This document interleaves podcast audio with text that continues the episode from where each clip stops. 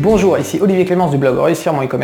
Aujourd'hui, je voudrais vous parler de preuve sociale. Alors, la preuve sociale, c'est quoi? Eh bien, c'est le fait de donner du crédit à ce que font les autres. Plus il y aura de personnes qui font quelque chose, plus vous allez pensez que c'est une bonne idée de le faire aussi. Je vous donne un exemple classique pour, parler de la preuve sociale. Si vous arrivez dans une rue et qu'à gauche vous avez un restaurant qui est complètement vide et à droite un restaurant où tout le monde a l'air content, mange et qui est, qui est plein, eh bien dans lequel vous allez préférer aller Eh bien vous allez forcément préférer aller dans celui où il y a plein de monde parce qu'on y mange certainement mieux, sinon il n'y aurait pas autant de monde. Mais là, je sais déjà ce que vous vous dites. Oui, d'accord, mais moi, je prends mes décisions tout seul et je suis pas influencé par les autres. Mais en fait, si vous êtes influencé par la preuve sociale, je vais vous donner un autre exemple qui vous est certainement déjà arrivé. Imaginez-vous devant un passage piéton et vous êtes en train de regarder votre téléphone. Et à votre gauche, il y a une personne et à votre droite, une autre personne.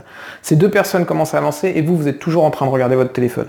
Et du coup, bah, ce que vous faites, vous commencez à avancer aussi. Et vous traversez la route. Et là, vous vous apercevez que vous avez traversé au rouge. Pourquoi vous avez traversé au rouge? Parce que vous vous êtes dit, si la personne de gauche et la personne de droite ont décidé d'avancer, c'est certainement qu'il n'y a aucun danger et je peux y aller.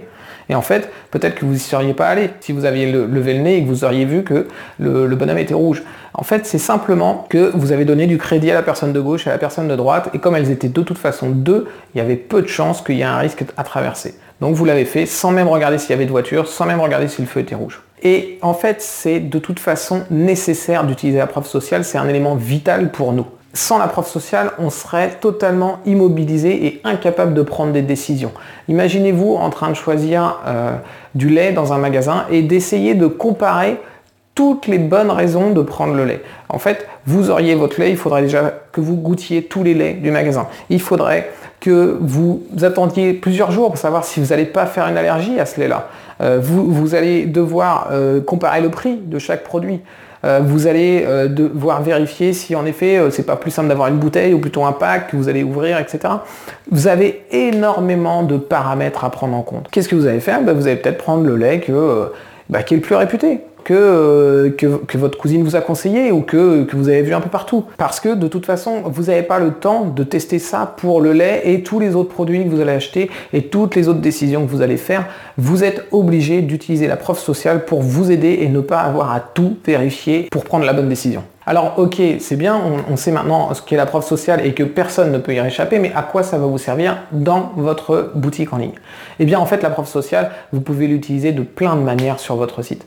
le premier et le meilleur conseil que je peux vous donner pour utiliser la preuve sociale, c'est d'avoir des commentaires, d'avoir un maximum de commentaires sur vos fiches produits et de, personnes qui, qui commandent vos produits et qui disent ce qu'ils en pensent, si elles l'ont apprécié ou pas plus vous aurez de personnes qui auront apprécié vos produits avec éventuellement des notes, plus vous allez prouver aux gens que oui, acheter votre produit, c'est une bonne idée pour eux. Entre une fiche produit où il y a un commentaire, une fiche produit où il y a 200 commentaires, dans votre tête, qu'est-ce qui se passe? Vous êtes en train de vous dire, il y a un commentaire, peut-être que personne n'achète ce produit, il ne doit pas forcément être bon. Dans la fiche produit où il y a 200 commentaires, vous vous dites, il y a 200 commentaires, en plus tout le monde ne laisse pas un commentaire, donc il y a dû y avoir des centaines et des centaines et des centaines de commandes.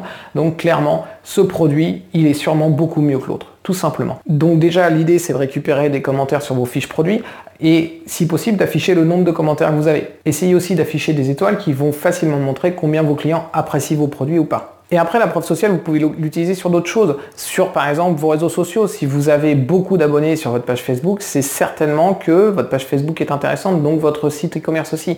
Si vous montrez qu'un produit euh, c'est très bien vendu, etc., là aussi, ça, ça, ça prouve que le produit est bon parce que les gens lui ont fait confiance. À chaque fois que vous avez la possibilité de montrer que les gens vous font confiance en masse, eh bien, vous pouvez utiliser la preuve sociale et essayer de l'utiliser, de le montrer sur votre site pour que cette preuve sociale vous aide à vendre vos produits. Voilà, merci d'avoir regardé cette vidéo. N'hésitez pas à vous abonner à la chaîne YouTube et moi je vous dis à demain.